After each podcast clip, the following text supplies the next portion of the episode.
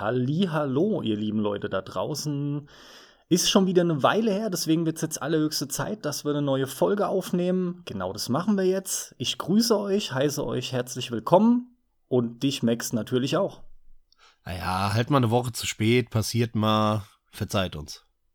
Ihr habt's gelesen, Genre. Soll um Genre gehen, um Spielegenre. Das ist natürlich ein sehr breites Thema.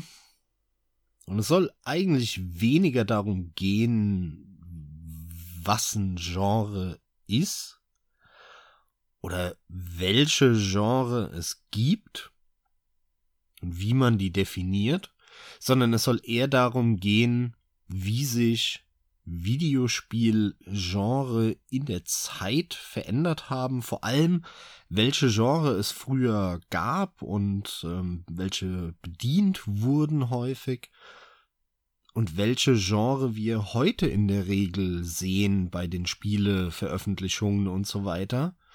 Denn da hat sich ziemlich viel verändert. Und darauf gekommen bin ich in den letzten na, ja, so vier bis acht Wochen, denn ich habe in letzter Zeit mich sehr intensiv mit ähm, alten PCs beschäftigt, mit alten PC-Spielen.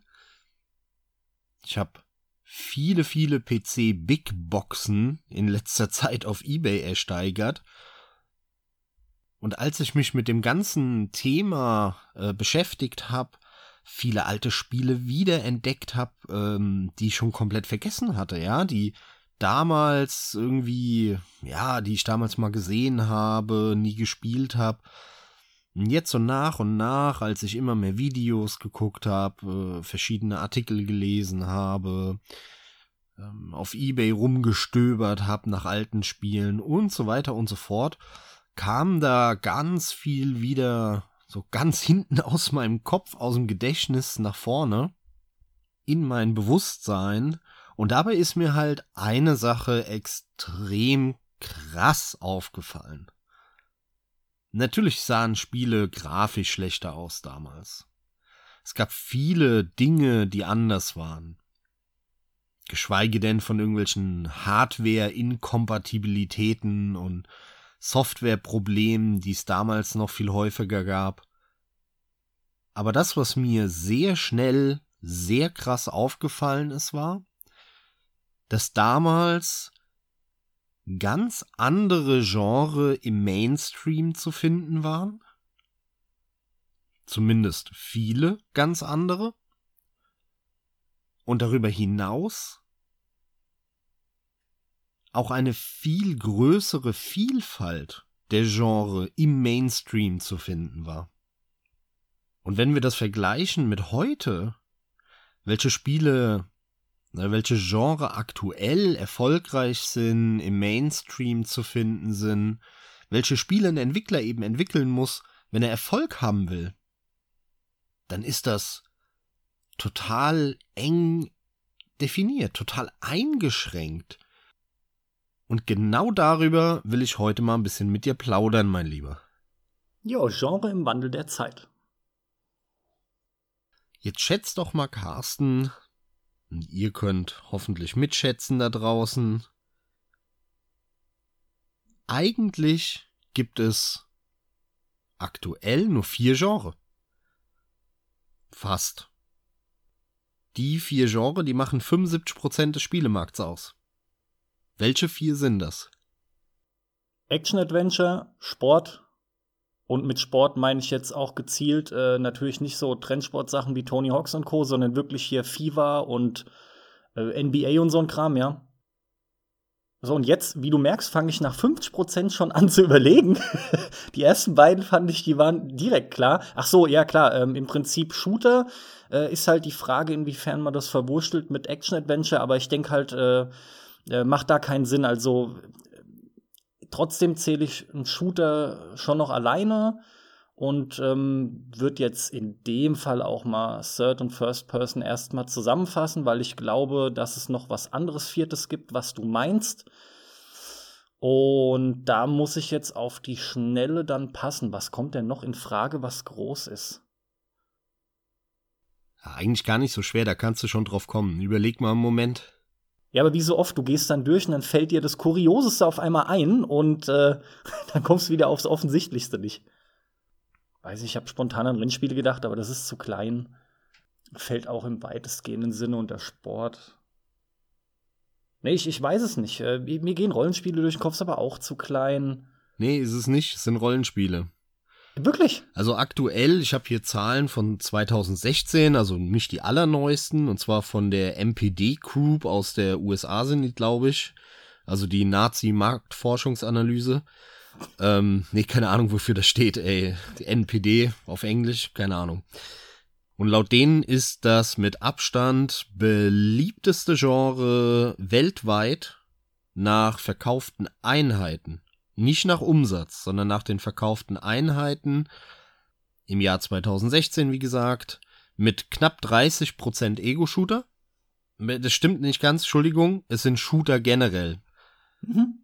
Sie sagen nicht spezifisch Ego-Shooter, sondern Shooter. Danach kommt mit knapp 25%, 22,5% Action. Darunter fällt dann halt mit Sicherheit sowas wie Uncharted und so. Ich glaube, das äh, zählen die nicht unter Shooter. Aber da gibt's natürlich so ein bisschen Definitionsübergänge, ne? Aber in einem von den be beiden Gruppen wird's drin sein. Genau, aber das ist es nämlich, ja. Das, diese ganzen Mixgenre. Vor allem merkst du auch hier schon, die Hälfte aller Spiele, die weltweit verkauft wurden 2016, aber das hat sich nicht wirklich geändert bis heute, vermute ich mal, waren Shooter und Action. Jedes zweite Spiel. So, und dann haben wir zwei etwas kleinere Gruppen, nämlich eben Rollenspiele und Sportspiele, die beide so um die 12% haben. Ja, 12, 13%. Und damit sind, decken wir 75% des Spielemarktes ab. Mit diesen ja. vier Genres. Und dann gibt's noch einen kleinen Anteil Adventure-Spiele, so 7, 8 Prozent.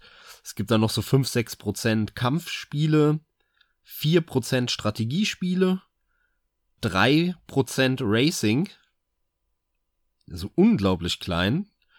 Und dann 4 Prozent Others, ja, wo halt alles andere jetzt drin steckt, was hier nicht einzeln erwähnt wurde. Und das ist schon sehr, sehr eindimensional, ne? Ja, spricht Bände, ja. Letzten Endes klingt es schon wie so ein Vorab-Fazit. ähm, ich finde, es zeigt halt direkt, durch was Spiele massenmarkttauglich wurden, beziehungsweise wie die groß wurden. Du, du siehst auf einen Schlag schon dadurch, was die Leute halt zocken. Und ich hab's ja immer wieder gesagt und immer wieder dieser Gag mit, ja, wieder Assassin's Creed und tralala, aber da sind wir ja, diese Action-Adventure und die typischen Deckungsshooter und hast du nicht gesehen. Ähm, diese Formel, die siehst du halt auf das Allermeiste umgestülpt. Schon, schon ewig, mittlerweile seit 15 Jahren. So, und dann habe ich mal ein bisschen nachgeforscht und ich habe ähm, mir hier Zahlen noch mal rausgesucht, auch wieder von der MPD Group äh, von 2009. Und 2009 war knapp 20 Prozent der größte Posten und es war Action. Also da hat sich gar nicht so viel verändert, ja, bei Action. Paar Prozent zugelegt, aber gar nicht mal so krass unterschiedlich. Jetzt kommen aber die großen Unterschiede. Auf Platz mhm. zwei auch mit knapp 20 Prozent, 19, irgendwas, Sportspiele. Ach was. Ja, also damals waren Sportspiele viel, viel größer, vor zehn Jahren, sagen wir mal, ne, gute zehn Jahre irgendwie so. Da waren Sportspiele viel größer.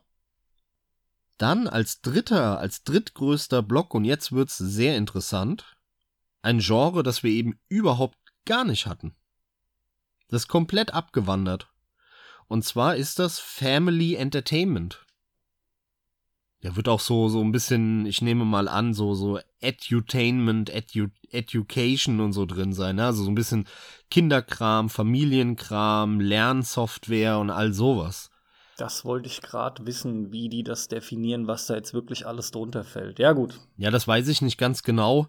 Das ist jetzt ein bisschen, äh, ja, raten oder unterstellen. Aber ich vermute mal, dass da, dass da so Lernkram drin ist und vor allem halt so Familienunterhaltungsgedönse. Und ähm, das ist ja ein Genre, das ausgestorben ist am PC und an der Konsole. Das war früher wirklich groß. An der Stelle kann ich da auch den Bogen eben zu meiner Einleitung spannen, denn ich habe bei meiner Recherche über alte Spiele und bei den Big Box Käufen, die ich getätigt habe in letzter Zeit, relativ schnell für mich so ein, ich sag mal, Fable entwickelt. Ähm, natürlich will ich so meine liebsten Spiele gerne ähm, als Sammler so quasi da stehen haben und ähm, die wirklich hier in der schönen Box stehen haben und auch so ein paar Spiele vielleicht wiederholen, die ich mal hatte, die ich dann, keine Ahnung, verliehen habe, nie wieder zurückbekommen, habe weggeschmissen, habe alles Mögliche, ja. Aber eine Art von Spiel finde ich besonders interessant. Das sind Spiele, die man überhaupt nicht mehr bekommt, egal wo. Ähm, also zumindest auf richtig offiziellen Weg bei Steam, bei Good Old Games oder, oder auf irgendwelchen Konsolen, Online-Stores oder so. Und da findest du unfassbar viel von diesem Familienkram, der einfach nicht mehr neu aufgelegt wird, weil der Markt nicht mehr existiert. Und was es früher gab und heute eigentlich, ja, überhaupt nicht mehr, sind regional begrenzte Spiele. Also in den 90ern gab es viele, wirklich viele Spiele, die aus Europa gekommen sind und die es auch nur hier in Europa gab. Deutsche Spiele, die es stellenweise nur in Deutschland gab. Ja, es gab zum Beispiel ein RTL Box Manager Spiel. Weil damals RTL die Rechte an Boxen hatte, das ist natürlich ein Spiel, das kam nirgendwo anders raus, weil RTL gibt's nur in Deutschland. Ja, ähm, das ist, soll natürlich nur ein Beispiel sein. Ein Boxmanager interessiert mich persönlich jetzt nicht, aber genau diese Art von Spielen, ja. Ähm, oder ähm, das kam tatsächlich auch auf Englisch raus, aber nur für Großbritannien damals, äh, die TKKG Point-and-Click-Adventure. Mhm. Da gab's tatsächlich 16 Teile. 16 Teile von Tivola, so hieß die Firma, die gibt's mittlerweile nicht mehr. Und äh, Tivola hat genau das gemacht. Die haben so Kinderspiele, Lernsoftware und all sowas gemacht.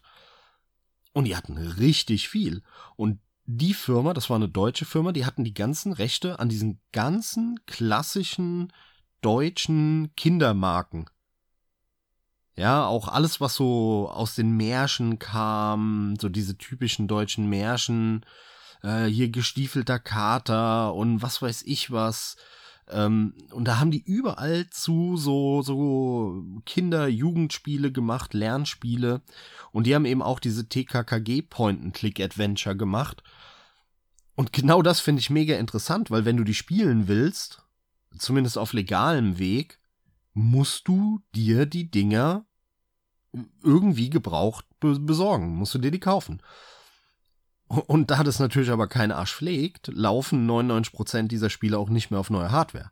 Das heißt, du brauchst bei dir zu Hause einen Pentium 2 oder 3 Rechner, hm, auf dem du das dann vernünftig noch installieren kannst und spielen kannst. Also es ist wirklich sehr interessant, wenn du dich damit beschäftigst. Und ähm, hier siehst du das wunderbar. Das hat ein Fünftel, ein Sechstel des, des gesamten Spielemarktes ausgemacht damals. Es ist verschwunden. Allerdings, das stimmt nicht ganz. Es ist nicht ganz verschwunden. Es ist im Kern eigentlich nur abgewandert, nämlich in den Mobile-Markt. Da gibt es sowas schon noch, ne, weil da ein bisschen rumtatschen und so, das ist auch cool für Kinder, für kleine Kinder. Da gibt es schon auch so Edutainment-Gedönse noch, aber nichtsdestotrotz ist das viel geringer als damals. Was ich schade finde, weil da gab's lustige Sachen. Ja, aber wie du schon richtig sagst, der Markt ist halt nicht mehr dafür da und das, damit müsste sowas irgendwo aus dem Indie-Bereich kommen und es ist schon klar, warum es nicht mehr da ist. Also die Sachen, die du dann jetzt als Sammler unter anderem suchst, die haben ja gerade deswegen eigentlich den Reiz. Und würdest du dich wirklich freuen, wenn heute noch sowas käme? Also mir fällt sogar spontan jetzt gar nicht so richtig was ein, wo ich sagen würde, ja, man, das da wäre es doch mal geil, wenn da jetzt auch ein Point-and-Click-Adventure zu käme oder so. Problem ist halt aber, es wird halt keine Sau kaufen. Da verdienst ja nichts mit. Ja, doch schon, doch, fällt mir schon ein. Also ich mag zum Beispiel die Sponge, Spongebob-Spiele, ähm, die habe ich damals schon gemocht. Das waren auch Kinderspiele. Das waren Kinderspiele, die haben ganz früh, 2001 oder so, da kam äh, SpongeBob äh, Mitarbeiter des Monats, Employee of the Month. Das war ein Point-and-Click-Adventure am PC äh, für Kinder. Mir macht das heute noch unfassbar Spaß zu spielen. Ich finde es mega weil es nämlich für Kinder gemacht war, hat das nicht diese verabgefickten Scheißrätsel, ja, die kein Mensch lösen kann. Ja. Und du kannst einfach nur das Spiel genießen. Das hat ein paar Gags. Du kannst äh, interaktiv äh, da so ein bisschen eintauchen in diese SpongeBob-Welt. Hat die Original-Synchronsprecher gehabt und so. Äh, geil, mega. Wird heute nicht mehr rauskommen. Ja, das ist jetzt mal ein Beispiel von meiner Seite. Aber da gibt's noch mehr, ja ähm, wenn du dich damit eben beschäftigst und so, dann, dann, dann merkst du das, ja. Und ich, ich war zum Beispiel damals schon immer ein großer TKKG-Fan. Oh, alle drei Fragezeichen-Fans fühlen sich jetzt angegriffen. Deswegen hätte ich auch gerne heute noch so, so TKKG Point-and-Click-Adventure. Guck mal, stell dir mal vor, es käme jetzt so ein, ja, ich sag mal, für Jugendliche gemachtes ähm, Point-and-Click-Adventure im John Sinclair-Universum. Würdest du doch auch gerne spielen, wenn es cool gemacht ist? So geil. Ja, absolut, aber da wäre es halt dann in Anführungsstrichen nur das Universum, ne? Weil ansonsten gibt ja Spiele in der Art. So ist es ja nicht. Dir fehlt halt nur die Lizenz.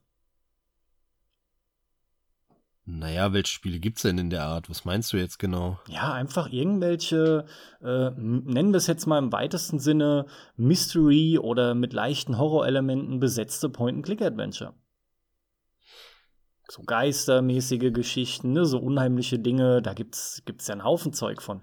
Aber ja, es, es geht hier auch in allererster Linie, wie gesagt, um diese Marke halt. Es ist, ich denke aber, es würden halt zu wenig kaufen, weil es halt so spezifisch ist. Es wird auf jeden Fall nur äh, klein rauskommen und, und das macht aber halt keiner wirklich. Naja, aber da sind wir ja beim Punkt, den ich meine. Natürlich findest du einzelne Spiele aus dem Indie-Bereich, die irgendwie so sind. Der Unterschied äh, zu damals war aber, dass das damals Mainstream war. Das war kompletter Mainstream. Das war nicht eine Nische. Wir reden hier über, über 20 Prozent des Gesamtmarktes oder so. Ähm, in den 90ern womöglich noch mehr, da habe ich jetzt nur leider keine Zahlen zugefunden. Ich kann mich erinnern, dass damals, als ich 10, 11, 12 war und ähm, bei Freunden war, dass quasi jeder, jeder irgendwelche so Jugend- und Lernsoftware hatte. Natürlich gab's da einen Haufen Scheiß, ohne Frage, nur das war halt im Mainstream. Und heute gibt's das überhaupt nicht mehr quasi. Äh, ja, da musst du mit der Lupe nachsuchen im Indie-Bereich, wo es vielleicht mal was gibt, aber eigentlich gibt's gar nicht mehr. Ja, fast gar nicht mehr. Und das ist halt diese, diese krasse Veränderung. Und das haben wir ja nicht nur bei, bei, bei dem Beispiel von diesen äh, Jugendspielen. Du siehst ganz stark, ähm, gerade bei den ganzen PC-Spielen aus den 90er Jahren, da ist alles voll mit Strategiespielen.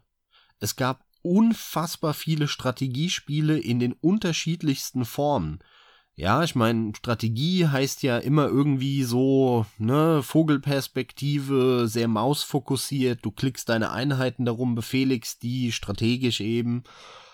Ähm, und das Ganze gab's dann im echten Weltkrieg-Szenario, ne, in so einem realistischen Szenario. Das Ganze gab's in Fantasy-Szenarien. Es gab Rundenstrategie oder Rundentaktik. Es gab aber auch Echtzeit. Ähm, es gab da solche Spiele wie Kommandos, äh, die gekommen sind, wo du einfach nur ein paar Leute rum, äh, rumgeklickt hast. Ähm, solche Spiele wie Heroes of Might and Magic oder Lords of the Realms und so, die das mit so Rollenspielelementen gemixt haben, ähm, wo du dann so Hexagon-Rundenbasierte Kämpfe hattest. Ähm, du hattest aber natürlich auch super viele Echtzeitstrategiespiele, wie halt äh, Warcraft und äh, alles fing ja an mit Dune, wenn du so willst. Äh, Command Conquer war riesengroß. Ähm, also du hattest in diesem Genre eine unglaubliche Vielfalt ähm, an Settings, an verschiedenen Arten von Gameplay-Mechaniken, von Spieltypen und das aber mitten im Mainstream. Das war keine Randerscheinung, sondern jeder hat mehr oder weniger Strategiespiele gespielt. Das kannst du jetzt weitergehen, dieses Ganze, die sind alle verschwunden, auch Rennspiele. Es gab, was es für Rennspiele damals gab. Jede Firma, wirklich jede Videospielfirma damals in den 90ern hat gefühlt eine Handvoll Rennspiele rausgebracht. Heutzutage, wenn du ein Formel 1 Spiel spielen willst, ja, gibt's halt das Formel 1 Spiel. Da hat irgendeine Firma die Rechte dran und es war's. Entweder du kaufst das oder du kriegst nichts. Du kannst jetzt nochmal im Indie-Bereich suchen auf Steam, vielleicht findest du noch irgendein weiteres Indie-Spiel oder so, aber das war's.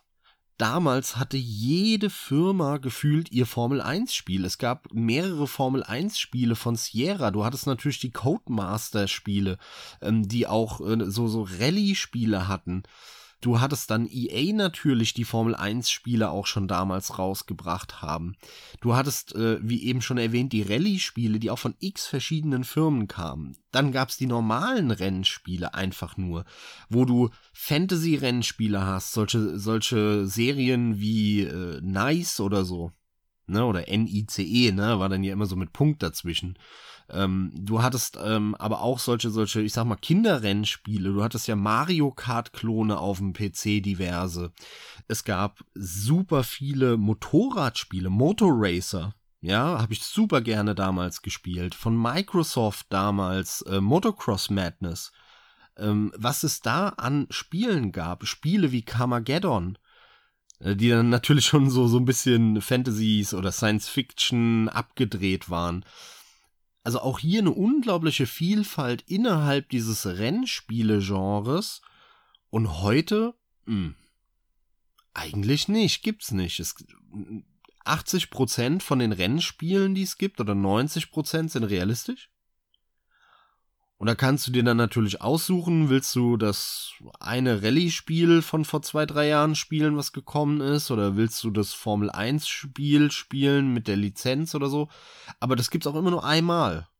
Das ist nicht so, dass es dann halt drei, vier, fünf, sechs verschiedene Formel 1-Spiele gibt. Nein, da gibt's halt eins. Nur der, der die Lizenz hat, macht das. Also auch hier gibt's eine unglaubliche Verengung im Laufe der Zeit auf natürlich das, was sich am besten verkauft. Ist klar, ja. Aber ich finde das super schade. Ne? Also das ist, ist eine Entwicklung, die ich nicht mag, ähm, weil früher durch diese, durch diese große Vielfalt ich eigentlich in jedem Genre was hatte für mich. Klar, es gibt Genre, die magst du mehr und es gibt Genre, die magst du weniger. Das ist ja ganz normal. Das ist, geht jedem so. Aber dadurch, dass innerhalb der Genre so viele unterschiedliche Spiele rausgekommen sind, die so viele unterschiedliche Bedürfnisse befriedigt haben und in so viele unterschiedliche Richtungen gegangen sind, hatte ich in jedem Genre Spiele, die mir gefallen haben. Das war damals auch eine Zeit, in der habe ich noch Fußballspiele gespielt. Warum nicht? Da gab's ein paar coole äh, Fußballspiele, die halt arcadiger waren, die so locker von der Hand gingen, ähm, die vielleicht auch ein bisschen ja, wie soll ich sagen, abgespaceter waren, die nicht unbedingt realistisch sein mussten. Heute, Fußball, ja, kannst halt FIFA kaufen, ist halt so, ne, so ein realistisches Spiel mit verzögerter Steuerung oder äh, Pro Evolution Soccer, was so ein realistisches Spiel ist mit verzögerter Steuerung, so, das war's. Such's dir aus. Aber, aber wo ist denn das actionlastige Arcade-Fußballspiel ähm, oder äh, das Fantasy-Fußball, wo Orks gegeneinander kämpfen oder so, ja. Früher gab's Footballspiele mit Orks, ja. Das haben sie ja äh, vor ein paar Jahren noch mal so neu aufleben lassen, irgend so ein französischer mhm. Entwickler, glaube ich. Meinst du Blood Bowl? Ähm, ja, genau, genau. Da haben sie dann irgendwie die Warhammer-Lizenz drüber gestülpt und gehofft, dass es sich dadurch verkauft, aber nat natürlich hat sich das nicht. Ja, also du, du siehst, worauf ich hinaus will, ja. Also die, diese, Absolut. diese Vielfalt früher, die hat dazu geführt, dass ähm, du einfach in, in viel mehr Genre was hattest, im einen halt mehr, im anderen weniger, ne? Also ich war schon immer ein Ego-Shooter-Fan und ich habe natürlich bei Ego-Shootern alles Mögliche gespielt, von irgendwelchen pseudo-realistischen Weltkriegsshootern äh, bis hin zu Multiplayer-lastigen Science-Fiction-Fantasy-Orks-Geballer. Das war mir dann scheißegal, das habe ich alles gespielt, weil ich das Genre einfach mag und äh, aber bei, bei Genres, die, die, die ich nicht mag, ähm, habe ich aber trotzdem was gehabt, das eine oder andere. Und, und das ist halt im Laufe der Zeit einfach komplett weggegangen. So, das Einzige, wo wir das eigentlich immer noch haben, ist bei Shootern und bei Actionspielen, also bei den beiden Genres, die halt so, so massiv groß sind. Ja, die, die wirklich den halben Spielemarkt abdecken. Also da, da findet, glaube ich, so ziemlich jeder irgendwas, was, was ihm Spaß macht, ja. Aber bei Rennspielen, bei ähm, Strategiespielen, bei Point-and-Click-Adventuren, bei Wirtschaftssimulationen, naja, entweder bist du ein Fan davon und spielst das eine Spiel, was halt äh, alle ein, zwei Jahre rauskommt, oder das war's.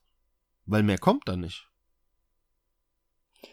Weißt du, was das Schlimme ist? Weil ich verstehe absolut, was du sagst. Ähm, Gerade was du als Vielfältigkeit oder Vielfalt betitelt hast, es, es war halt auch eine immense, na, wie so, ein, wie so ein Vordringen wollen in allen Genres und diese Experimentierfreudigkeit, die gegeben war, die war halt geil. Ich, Ja. ich, die ganze Zeit gehen mir auch bei Rennspielen noch Bilder durch den Kopf. Du hast schon so viele geile jetzt direkt genannt.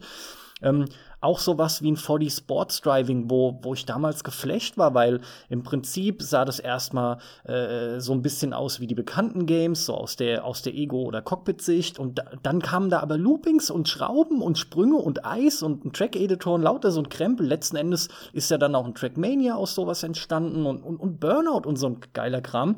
Aber das war dann so absolut die, die, die Spitze. Und wo sind wir jetzt? Um nur noch mal bei dem Beispiel Rennspiele zu bleiben. Ja, wir haben da nichts mehr. Es, es kriegt leider noch nicht mal, und das finde ich so, so, so schade jetzt aus meiner Sicht, aber auch irgendwie gleichzeitig so bezeichnend für die Zeit und auch die Leere, die ich da oft fühle. Auf der einen Seite hast du so viel, auf der anderen Seite kannst du auch ganz klar sagen, je länger du spielst, umso mehr merkst du mal so die Bank durch 90, 95 Prozent von dem AAA-Kram ist uninteressant geworden. Brauchst du einfach nicht mehr. Also verlagerst du den Fokus auf die kleineren Projekte, wo du so ein bisschen wieder auf Herzblut hoffst, etc. Aber selbst die, das finde ich so schade, selbst die, da kam zum Beispiel kein gescheiter Burnout-Nachfolger oder auch kein äh, Spiel, was sich so da annähernd mal angefühlt hat. Wir hatten zum Beispiel jetzt vor kurzem so ein Hotshot Racing. Äh, du weißt es, der hat so ein bisschen so den Look von einem ähm, Daytona Racing oder, Mm, oder ja, ja. wie heißt es? Ähm, Daytona Du weißt, was ich USA meine, von Sega. du, Danke, ganz genau, so. ja. Da gab's ja viele so NASCAR-Spiele, die auch so diesen Look hatten, ja, ja. genau, und das läuft auch gut, aber ähm, alles halt leider auch schon mal da gewesen. Ähm, generell fehlt so ein bisschen der abgedrehte Kram, weil man bekommt eigentlich zwangsläufig das Gefühl, alles schon mal da gewesen und die Leute sind nicht mehr in der Lage, sich neue Dinge einfallen zu lassen. Und das stimmt ja nicht. Das gibt's ja immer wieder mal schon. Hier ist es halt auch normal, die können natürlich nicht im Sekundentakt rausgekloppt werden. Das ist schon klar. Die hast du selten. Aber es ist halt so schade zu sehen, auch wenn es logisch ist, dass die Entwicklung so ist. Wir sind wieder bei dem oft schon angesprochenen, der Großteil des Markts da oder besteht halt aus dem, wo die Kohle gemacht wird. Und wir reden von den AAA-Titeln und hier ist wieder momentan leider auch, ich habe Ubisoft mit Assassin's Creed schon wieder angesprochen, aber Ubisoft wird ja nach wie vor dafür gescholten, weil die ihre Formel überall drüber stülpen. Und ich muss auch sagen, es ist halt auch erschreckend, weil da nichts mehr kommt. Ich will jetzt gar nicht genau darauf eingehen, aber ich habe mir jetzt für 15 Euro im Angebot, oder es waren sogar, glaube ich, nur 10, endlich mal Far Cry 5 zugelegt gehabt. Ich habe mich voll drauf gefreut. Mit einem Kumpel wollte ich das Ding dann im Koop starten und so. Wir haben es echt zwei, drei Stunden gespielt.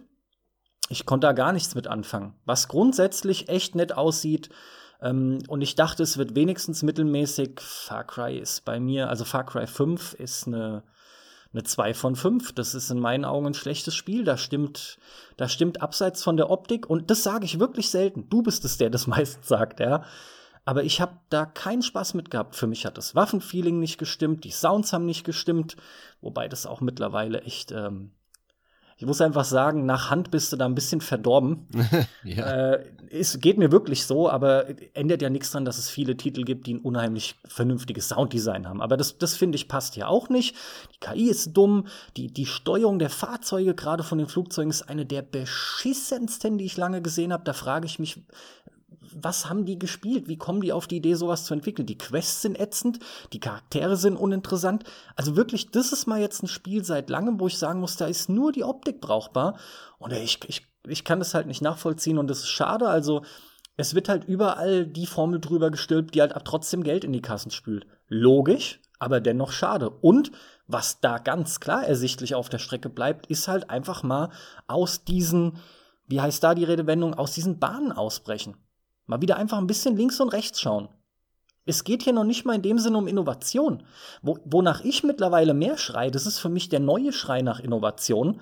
Das ist, traut euch einfach mal wieder was und habt mal Hoffnung.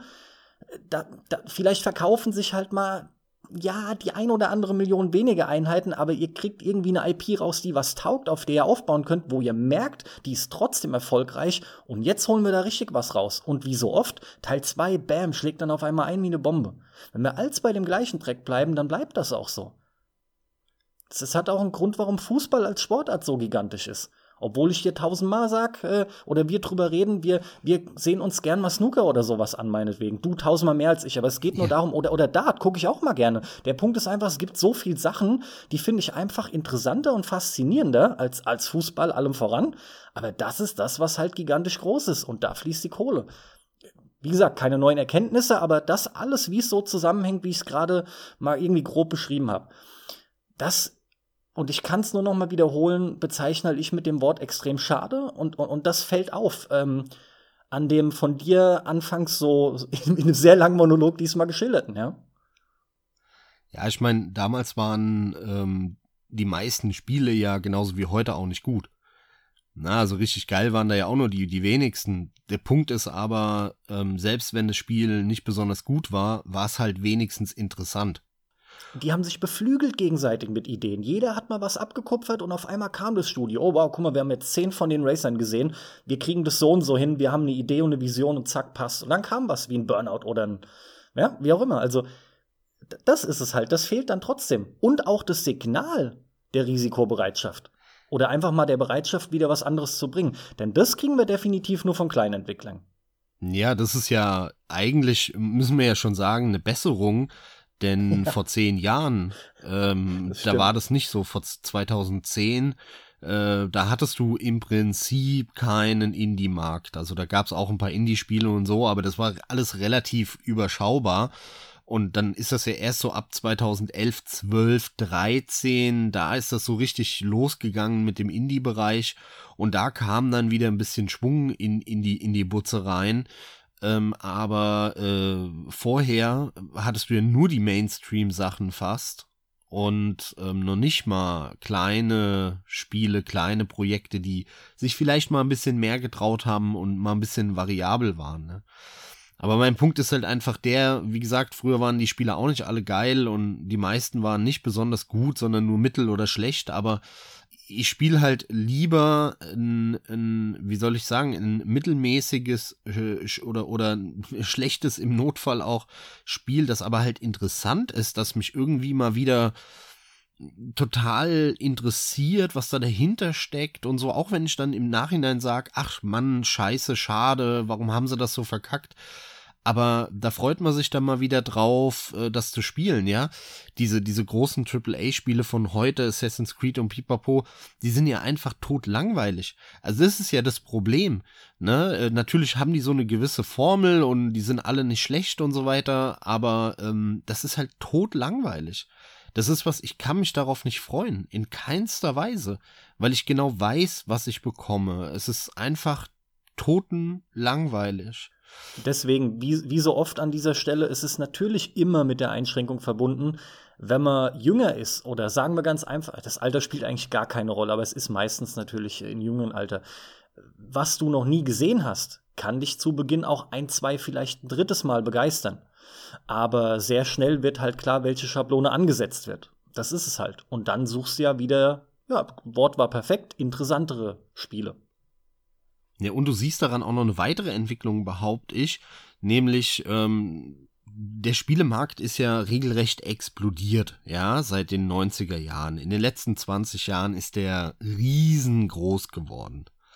Du siehst aber ganz klar an der Genreverteilung, dass der Spielemarkt halt nur in ganz speziellen Bereichen so krass gewachsen ist das allermeiste von dem, was wir mal hatten in den Ende der 80er, 90er Jahre, ich sag mal bis Anfang der 2000er so grob, das ist nicht gewachsen. Gewachsen sind die drei, vier, fünf Genre, die wir ganz am Anfang hatten. So der Action-Bereich, die Ego-Shooter, die Sportspiele und so. So da hast du einen Wachstum gehabt aber weil, weil halt die ganzen, ich sag mal, Otto Normalos dazugekommen sind und Leute, die vorher gar nichts mit diesem Teufelszeug, Nerd-Scheiß, Computern und so anfangen konnten. Aber halt über die Brücke, guck mal, äh, da kannst du aber auf dem Nerd-Scheiß jetzt auch deinen Fußball aus dem Fernsehen spielen. Läuft das dann halt doch, ne? Dann sagen sie, ah ja, gut, gut, wenn das da auch geht, ja, ja, dann kann es ja nicht so nerdig sein oder so, ja. Ähm, dadurch wurde halt das Wachstum generiert auf diesen Plattformen. Und da sind wir auch wieder bei dem Punkt, was wir schon mehrfach erwähnt haben, aber es passt einfach zu gut hier. Diese Spiele sind nicht für uns gemacht, Carsten.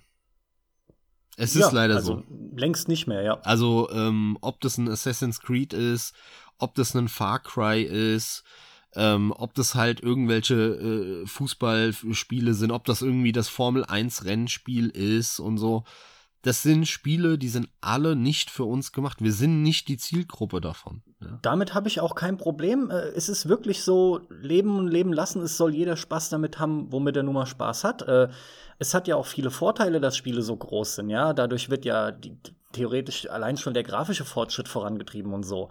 Aber trotz der Vielfalt, die grundsätzlich da ist, gefühlt fehlt mir immer wieder mal was.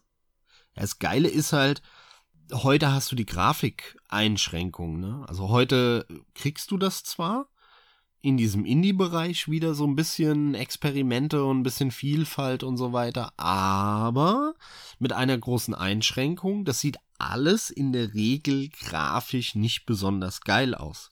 Und das, meine Freunde, war anders in den 90ern. In den 90ern gab es diese Experimente eben nicht in der Nische, wo ein Mann so ein kleines Spiel gemacht hat, sondern diese Experimente gab es auf breiter Front im Mainstream und dadurch hatte man sowohl die Breite als auch mehr oder weniger aktuelle Grafik bei all diesen Experimenten. Und das war halt das Geile. Und ein weiteres Beispiel fällt mir da jetzt spontan ein. Es gab, äh, kennst du sicher Sunflowers, ne? Die deutsche Firma. Mhm. Sehr bekannt. Und die haben verschiedene Strategiespiele, Aufbau, Wirtschaftsspiele gemacht, die äh, ja Deutschland exklusiv waren. Und eins davon heißt Aufschwung Ost. Es ja, ist okay. der 9. November 1989. Das ist doch geil, Mann. Genau sowas will ich, ne? Habe ich mir auch ja, geholt übrigens. Habe ich jetzt hier die Big Box, da ist so das, das äh, richtig, richtig geil. Das Brandenburger Tor drauf, ja, wo im Vordergrund ein transparenter 90er Jahre Rechner steht. Und im Hintergrund vom Brandenburger Tor hast du so riesen Hochhäuser und sowas äh, ich weiß nicht, woher das Bild ist. Ist wahrscheinlich irgend so ein amerikanisches Großstadtbild oder so, was sie hinten dran gemacht haben. Richtig geil. Also allein das Cover Art Design äh, Bild ist schon super geil. Googelt mal danach. Aufschwung Ost von Sunflowers. Ich google jetzt schon danach. Ich äh, sagt mir natürlich noch was, aber das habe ich nie angerührt damals. Hat mich zu dem Zeitpunkt null interessiert. Äh, gut, was mache ich mir vor? Interessiert mich auch jetzt nicht. aber Äh, ich, ich weiß direkt Bescheid. Ich muss mir jetzt unbedingt auch mal ein Bild anschauen. Ja, Mann. Das ist halt genau das, wovon ich gesprochen habe. Super interessant, ne? Oder Blue Byte hatten wir doch auch die, die Tage mal, Carsten. Die haben doch so eine, die total verrückte Rallye äh, gemacht. Was so eine das Art. sieht tatsächlich sehr gut aus. So eine Art, ich, ich sag mal, im weitesten Sinne Spiel des Lebens war. So irgendwie Spiel des Lebens, das Brettspiel gemixt mit äh, Monopoly und so ein bisschen acht, in, in 80 Tagen um die Welt vom Setting her. Ähm, so ist, kann man sich das vorstellen. Das war aber echt geil, weil du konntest es zu viert am Rechner spielen. Das war rundenbasiert. Ne? Jeder hat gewürfelt, ist dann die Felder weiter. Ähm, man hat dann eine Strecke äh, vorher definiert, die man abfahren muss. Mit so Etappen auch. Ne? Also in dem Sinne schon sehr wie 80 Tage in, in, in 80 Tagen um die Welt. Und ähm, das gab's halt auch viel öfter damals, äh, diese, diese Spielerlebnisse zusammen vorm Rechner. Das, das fand ich halt auch so geil. Der eine hat dann neben dir gehockt, äh, während du gespielt hast und hat in der Anleitung gelesen, wo noch die Spieletipps äh, für die ersten zwei Level drin waren. Ähm, man hat sich abgewechselt. Es gab auch fast in, in jedem, ja, ist ein bisschen übertrieben, aber in sehr vielen Spielen eben Multiplayer-Modi, äh, Splitscreens oder halt eben auf einem Feld zusammen spielen oder so. Das war einfach mega, ja. Ich meine, auf dem Amiga gab es sogar äh, zwei Mäuse, die man ja parallel benutzen konnte. Da gab es Multiplayer-Spiele, wo jeder mit einer Maus spielen konnte, was halt auch super geil ist. Mhm. Und wie oft hat man damals zu zweit an der Tastatur gehockt und der eine halt mit WASD und der andere mit ähm, den Pfeiltasten gespielt. Es gab ja auch zu, zum Beispiel diverse Micro Machines Klone, was diese Rennspiele angeht. Die konntest du fast alle zu viert an einem Rechner spielen, ne? Das ist schon krass, ja. Das habe ich so gut wie nie gemacht. Hast du das oft gemacht? Nee, zu viert nicht. Es gab ein paar Situationen, wo ich zu dritt mal sowas gemacht habe, aber zu viert glaube ich nie.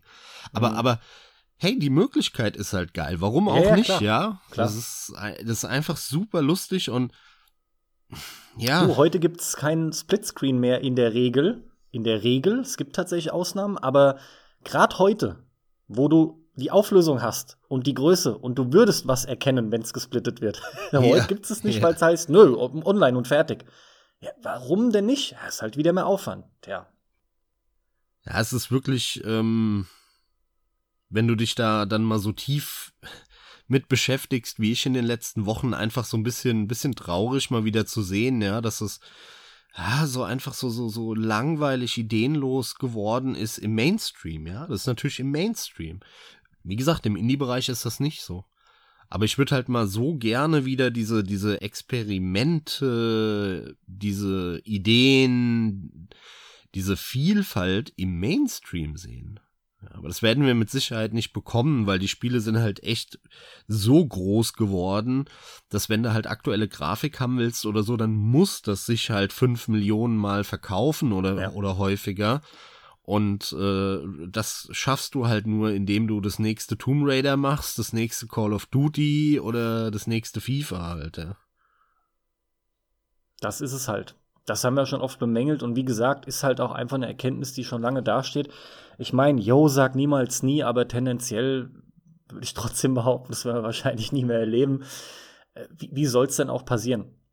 Ich sag ja, ähm, hier sind es die von uns so oft angesprochenen Double-A-Titel, die so ein bisschen in die Kerbe hauen, ja. Aber auch hier gibt es das natürlich sehr, sehr selten.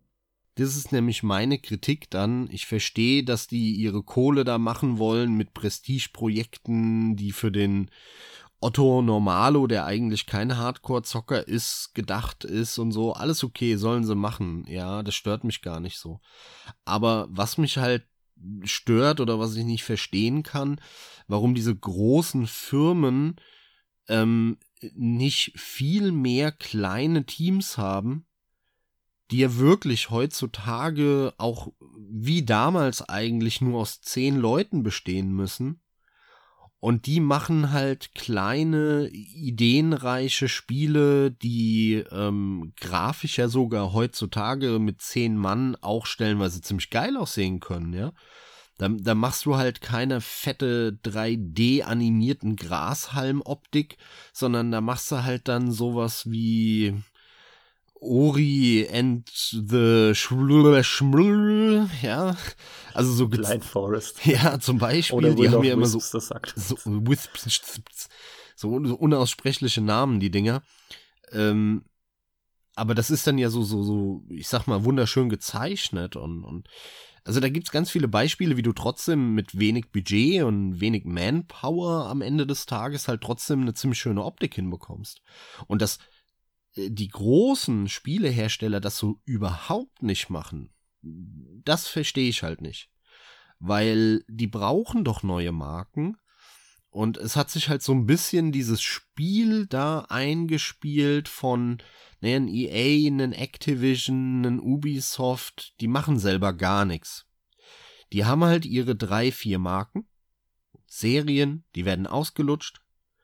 Und das Einzige, was sie machen eigentlich, ist konstant mit der Kohle, die die verdienen von diesen langweiligen Massenprodukten, die irgendwann eben nicht mehr so erfolgreich sind, mit der Kohle kaufen die dann einfach kleine Firmen auf, die Ideen hatten, die dann wieder ausgelutscht werden, bis die wieder out sind und dann hat man damit wieder so viel Kohle verdient, dass man wieder neue Studios aufkaufen kann. Ja, mhm. ähm, die selber haben die Ideen nicht und ähm, die machen das halt, indem die das alles einkaufen, ja. Bestes Beispiel ist ja nur so ein BioWare oder generell EA halt, mit allem, was sie gemacht haben. Mit Westwood, mit Bullfrog, mit ah, hier, Origin und was weiß ich was, da gibt's tausende Beispiele.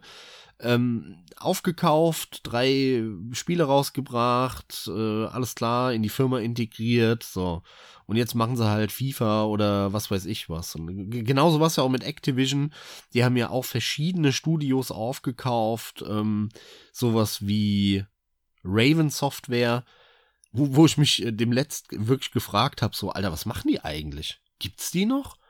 Und dann habe ich nachgeguckt und ach so, klar, ja, gehören zu Activision und machen Call of Duty jedes Jahr. ähm, das ist halt super schade eigentlich, ne, dass all diese Studios, die mal kreativ dann natürlich waren und vieles gemacht haben, denen es mit Sicherheit auch wirtschaftlich nicht immer so besonders gut ging, was natürlich schade ist. Aber das hat sie auch gezwungen, eben neue Sachen auszuprobieren. Ne? Ähm, und die werden dann von irgendwem gekauft und dann müssen sie halt da dieses, diesen langweiligen äh, 8 to 17 oder wie man sagt, ich weiß gar nicht, Job machen. Hä? Ja, wie ist denn da dieses, diese Redewendung, Mann? Du weißt Ach doch, was so, ich meine. 8 to 5 Äh, oder, 8 oder to 9 5, to 5, genau. 9 to 5 oder so heißt es. Einfach Entschuldigung, nur, weil es die, halt die ein haben Tag ja, Arbeit ist. Die haben ja AM, PM, deswegen 5, genau. Ja, aber jetzt, ich wusste ganz kurz aber wirklich nicht, was du meinst. Nee, okay, alles klar. Ja, ja, okay. Ja, also übertrieben gesprochen halt so ein bisschen diesen, diesen Bürokratiejob. Du gehst da hin, ratterst deine Liste ab, klick, klick, klick, zack, zack, zack und dann gehst du abends nach Hause, wieder in, zu deiner Familie, hast ein sicheres Einkommen und so und so. Ist ja cool, verstehe ich, will jeder, will auch ich, ja. Ähm, aber hat halt leider als Folge, dass dann auch ziemlich generische, langweilige Produkte eher rauskommen am Ende. Ja, und soll nicht unerwähnt bleiben. Ich, sorry, ich muss es halt dazwischen hauen. Das, das kennen auch die allermeisten. Es ist halt schade, dass dadurch halt auch oft die, die Marken oder große Lizenzen, mit denen du mal tolle Spiele verbunden hast, oft Kulttitel, dass die dann halt auch wieder dieselbe Schablone übergestülpt bekommen. Und auch hier kommen dann so zwei, drei Dinge. Die alten können die in der Regel nie abholen, so gut wie nie. Und was neue Leute angeht, die haben sich vorher kaum für interessiert, da gucken dann mal einige mehr rein, wahrscheinlich sogar relativ viele, aber das bleibt dann auch fast dabei. Und im Endeffekt reißt du damit gar nichts dann raus. Da gibt es zu viel mittlerweile. Also es wird ja sogar, ist ja eher gefühlt rückläufig, was das angeht. Paradebeispiel Konami. Jetzt sind zwar wieder Gerüchte da, aber ich meine, überleg mal, was die alles hatten. Jetzt, jetzt, sind wir, jetzt sind wir eher bei Lizenzen und so. Ich weiß, wir kommen jetzt ganz schön gerade weg von Genre, aber ja, mal gucken, was da noch passiert. Und, und du kannst ja allein auch in, in, in solchen Situationen kannst du schon mal das, vielleicht passt es doch insofern, ich kann dann die Brücke schlagen, indem ich halt sag, wenn du wenigstens von dem Namen her ein Zugpferd hättest. Und, und das kriegt aber mal jemand in die Hand gedrückt, der eben nicht hier deinen klassischen Bürojob oder Alltag wegen einem sicheren Gehalt macht, sondern eine Firma, die halt wirklich da irgendwie Ideen hat und was Risikoreiches probieren möchte dann hättest du vielleicht auch die Möglichkeit, mehr zu erreichen, weil halt eben allein schon der Name, wie gesagt, ein Zugpferd darstellt. Statt mit einer neuen IP, was das Ganze natürlich viel, viel schwerer macht. Ja, aber das passiert ja ebenfalls nicht. Warum auch? Das sind Namen, die, die könnten aber Millionen einbringen. Wahrscheinlich ist es auch so. Wenn, ich meine, ganz im Ernst, wahrscheinlich brauchst du nur irgendwas, was nett aussieht, als, als Silent Hill auf den Markt schmeißen, wird doch auch gekauft. Dabei fällt mir ein, ich müsste mal gucken, wie, wie sich dieses Metal Gear Survive verkauft hat. Aber ich glaube, da war auch so viel negative Stimmung im Vorfeld, die da mit, mitgeschwungen ist, dass sich das wahrscheinlich gar nicht so geil verkauft hatte. Aber du weißt, worauf ich hinaus will, ja? Also es ist eher so, dass es nicht stattfindet, was ich gerade so angesprochen habe von der Hoffnung her. Ja, doch, das findet schon statt, nur in einer anderen Form. Genau das, was du meinst, ist, äh, sind Remakes und so. Ja, das ja, ist genau okay, das, was, was dann die großen Firmen machen, wenn die so, die, wenn die diesen Gedankengang haben. Weil warum sollten die was rausbringen, was so ähnlich ist, aber mit neuen Ideen, wenn äh, das sich nicht mehr verkauft, als wenn sie einfach nur das alte Ding nochmal mit ein, zwei neuen Texturen vollpumpen und für 20 Euro rausbringen. Ja, aber das ist genau das, was ich ja nicht meine. Aber du hast recht, du reißt hier gerade wieder Wunden auf. Ey, mir ging's lange Zeit gut und jetzt, das ist kein schönes Thema. nee, Spaß beiseite, aber das ist schon heftig, ja. Ich, ich, das kann ich auch gar nicht mehr sehen. Also, das ist, glaube ich, in den letzten Jahren bei mir eine der Entwicklungen, die ich an mir beobachten konnte. Ganz zu Beginn, klar, äh, ein Remake kommt raus von dem und dem Spiel, so lieb, das ist ja geil, her damit. Aber da habe ich damals noch wirklich, ich habe einfach so weit nicht gedacht. Ich, mir kam nicht in den Sinn, dass es mal solche Ausmaße annimmt, weil Spiele dann wirklich über die letzten 15 Jahre so gigantisch groß wurden, oder 20 sogar. Ähm, du wirst ja zugeschissen mit dem Kram, das kann man auch nicht anders sagen. Ich, ich habe ich hab auch keine Lust mehr drauf. ich, ich, ich sag dir, von 100 Remakes gibt es vielleicht mal eins, zwei, die mich reizen. Und auch dann ist es in Anführungsstrichen halt trotzdem nur ein Remake am tollsten finde ich noch Remaster und auch die lohnen sich in meinen Augen nur bei alten Spielen, wo halt irgendwie eine sinnvolle Auflösung gefehlt hat oder wo Texturen nicht mehr mithalten. Und dann sollte aber auch, das mag ich halt, es soll dann eigentlich das Spielgefühl gewahrt bleiben, ja. Naja. Ja, das ist halt äh, immer die Kunst bleiben, daran, natürlich. das ist klar, ja. Ja, aber es ist halt ideenlos und so, aber das hatten wir schon so oft, das will ich gar nicht breit treten. Äh, obwohl wir haben einen aktuellen Anlass, es war ja die grandiose BlizzCon, die ich äh, Schande ja. über mein Haupt, ja, mir angeschaut habe, weil ich da Echt? Ja, ich bin da ins Bett gegangen und habe so überlegt, so was guckst du jetzt? Oh, mal YouTube anmachen und dann habe ich da gesehen BlizzCon Livestream ja, komm, machst du mal an. Und hey, das war, das war, das waren körperliche Schmerzen, wirklich, ja. Ey, diese, diese Affen, die da auf der Bühne stehen, diese Scheiße von sich geben. Also, das letzte Mal, dass ich so eine erbärmliche heuchlerische und abstoßende Veranstaltung gesehen habe, war 2019, glaube ich, Electronic Arts auf der E3 oder das war auch ganz schlimm. Also sowas habe ich noch nicht gesehen, weil im Kern war es halt, wir haben gar nichts, aber wir müssen irgendwas zeigen, ne? Und, und was Blizzard gemacht hat, ist halt dann irgendwie der Typ, dieser, dieser Chef, der kam auf die Bühne. Ich glaube, der hat sich geoutet oder so, weil der so ein schwulen T-Shirt anhatte. Keine Ahnung. Ähm, Frage ich mich, selbst wenn, was, was interessiert es mich? gehört da nicht hin. Ja, ja. ja, auch hier ist ja in Ordnung, aber gehört doch da nicht hin. Ja, mich interessiert seine sexuelle Orientierung jetzt relativ das, wenig. Das, ja. das kommt noch dazu, aber da sind wir wieder bei einem anderen Punkt. Äh. Und und dann steht er da und kündigt halt an, ey, wir bringen jetzt unsere Super Nintendo Spiele von vor 25 Jahren in so einem Pack raus. Mhm. Ey, mega, ja, geil. Sammlung, ja. Gibt's ja, ist ja der Knaller. Ist ja nicht so, als könnte ich die schon seit Ewigkeiten als ROM einfach runterladen, die 300 KB Spiele, aber gut. Und dann ist er von dem. Ich glaube, die wollen 40 Tacken dafür, ne? Was? Echt? Mhm. Ich meine, ich meine. naja. Ist egal. Selbst 20 Euro ist zu viel. Entschuldigung, 20, 20. Ja, selbst 20 Euro ist aber zu viel äh, für drei Super Nintendo Spiele von früher. Sorry, das geht gar nicht. Ähm, auf jeden Fall, äh, das ist ja völlig, was, was soll das? Ja. Ja, ja. Also, also, da, da sitzt du da und denkst dir so, Mann, Leute, weißt du, wenn überhaupt, dann baust halt wie Sega in dein Open World Megatitel ein. Da kann man das alte Spiel umsonst spielen. So, warum nicht, ja. Aber, Hm. ach, sowas, ich krieg da was zu viel. Naja, egal. Schon wieder ist der Anfang, nee, so fangen mit den schlechten Sachen an und dann ging's weiter. Dann kam irgendwie, äh, dann hat er gemeint, so, und jetzt, jetzt äh, übergebe ich äh, an die World of Warcraft Tussi. Keine Ahnung wen, die hat dann über WoW geredet. Und das Einzige, was angekündigt wurde, war, jetzt halte ich fest, ja, es war mega, mit so einem geilen Trailer und, und uh, uh, uh, uh, natürlich, dass jetzt der DLC, der erste, also dieses Add-on von WoW, nochmal erscheint, allerdings für WoW Classic. Mhm. Also jetzt, jetzt, jetzt sind wir schon an dem Punkt, wo die sich feiern lassen, dass sie DLCs oder Add-ons remaken von geremakten Spielen. Also so, das ist so die, die unterste Schublade von dem Regal unterm, unterm Schreibtisch oder so, ja. Äh, richtig schlecht. Naja.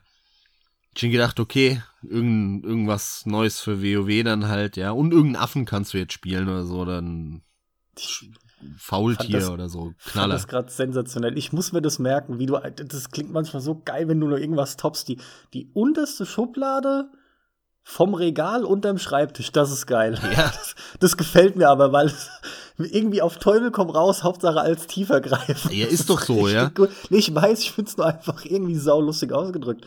Äh, ich meine, ich habe mitbekommen, klar, grundsätzlich, was haben wir? Diablo 4, Overwatch 2. Ja, pass auf, pass auf. Gesagt, Warte ab, warte 3 ab. Es wird ja noch ja. viel besser, Carsten. Ja. Ja, nachdem das kam äh, ähm, und das Faultier vorgestellt wurde, ja, äh, hieß es dann so, jetzt kommen Neuigkeiten zu diesem Kartenspiel da für Handys. Und das Geile war, natürlich kommen neue Karten raus. Hammer. Dass der dann gesagt hat, der Typ, der da auf der, auf, auf der Bühne stand, ja, und wir wissen, in den letzten Jahren haben wir viel verändert und so, ne? Äh, Und es gibt auch Leute, die wollen so das richtige Hearthstone von früher wieder zocken. Deswegen wird es ein Hearthstone Classic geben. Ja. Also die, die bringen jetzt von so drei Jahre alten Spielen, bringen die Classic-Version raus, so, ja. Von, von Hearthstone, dem Kartenspiel, wird es eine Classic-Variante Ja, geben. genau. Okay. Die, also die nächste Stufe ist dann die Classic-Version 2017, Classic-Version 2018, ne, so. Das ist der nächste Geniestreich von den Service-Spielen. Du kannst ja dann aussuchen, welche Service-Spiel-Version aus der Vergangenheit du haben willst. Aber die kostet immer 20 Euro übrigens, egal welche du dir holst. Naja, Spaß beiseite. Also es, das ging dann wirklich so weiter, ja, und, und äh, das, wirklich gar nichts haben die. Die haben überhaupt nichts, ja. Dann haben sie noch irgend, irgendeine neue Klasse zu Diablo 4 gezeigt und bla bla bla und bla bla bla. Und ganz am Ende kam dann der, äh, der Schwule da wieder auf die Bühne, ja, und hat dann gesagt, ey, wir haben die mega Community, mega, alles mega geil, wir sind die geilsten, wir haben die dicksten Eier, ja, alle anderen sind scheiße. Wir arbeiten an so krassen Projekten und so krass vielen neuen Projekten. Ihr könnt euch das gar nicht vorstellen, aber darüber kann ich nichts sagen. Und dann war die Pressekonferenz vorbei, ja. Also wirklich so erbärmliche Vorstellung, unglaublich, ne? Okay, wie schlagen wir da jetzt wieder die Brücke zurück zum Genre? Weil auch hier, weil auch hier nichts passiert. Naja, die Brücke. Und das sind, das sind Leute, die von damals bestehen, die Genre. Das ist so eine dieser Firmen, wo du fast sagen könntest, die, die hat das ein oder andere Genre im Alleingang mit rausgebracht oder groß gehalten. Nee, ich meine, wir reden über Blizzard, ja. zumindest groß gemacht, sagen wir es mal so, ne? Ja. Da haben sie einen großen Anteil dran gehabt. Ich meine, Blizzard war ja noch nie eine Innovationsfirma. Ideen hatten die noch nie, aber die haben es halt clever und gut kopiert und, und dann halt schön gebalanced und super gemacht, ja.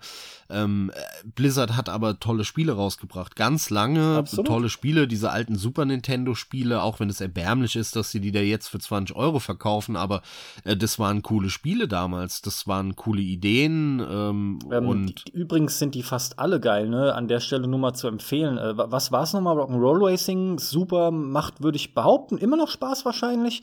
Ja. Äh, Blackthorn habe ich vor einem Jahr etwa gespielt, wenn auch nicht durch, aber der funktioniert immer noch und der, ey, der macht überraschend viel Laune noch. Ähm, ja, und Lost Vikings. Lost Vikings, ey, Lost Vikings ist, glaube ich, ein Alltime-Klassiker, wirklich Klassiker, der einfach funktioniert. Ja, absolut, absolut, ja. Also ich mag die Spiele auch total gerne. Warcraft 1 fand ich damals nicht so toll, aber Warcraft 2 hat dann vieles besser gemacht und war ein ja. richtig gutes Echtzeitstrategiespiel, das ich damals ganz gerne gespielt habe, obwohl das nicht mein Genre war. Ja, aber war ja, auch. Das war ja das erste, das ich gesuchtet habe ohne Ende. Noch so ein bisschen neuer, ne? Damals war das Genre noch nicht so ausgelutscht, wie dann, ich sag mal, gegen Ende der 90er. Da gab es dann schon sehr viel Schund auch.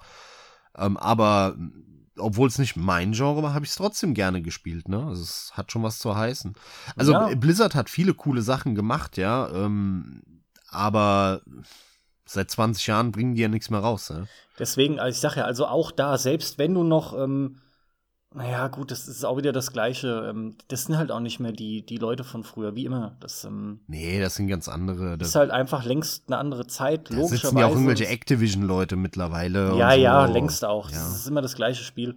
Ich sage ja, ich versuche nur die Brücke wieder zu schlagen, weil wir, glaube ich, ganz schön ausholen. Ähm, auch wenn es im weitesten Sinne schon noch darum geht, ne, wie sich Genre verlagert haben, beziehungsweise was weggefallen ist ja, es, man kann da über viele Sachen reden, diese lustigen Wirtschaftssimulationen eben, ne, die, die hatte man damals eben auch. Ich habe ja schon gesagt, es gab so viel geile Rennspiele und vor allem halt ganz viel von, von auch diesen Point-and-Click-Adventuren, die es damals gab ähm, was halt aber auf top aktuellem Grafikniveau gemacht wurde. Ich meine, damals, als Monkey Island 4 rauskam oder Grim Fandango so, das war dann ja die späte Phase von, von Point-and-Click-Adventuren, wo die so kurz vorm Abnippeln waren.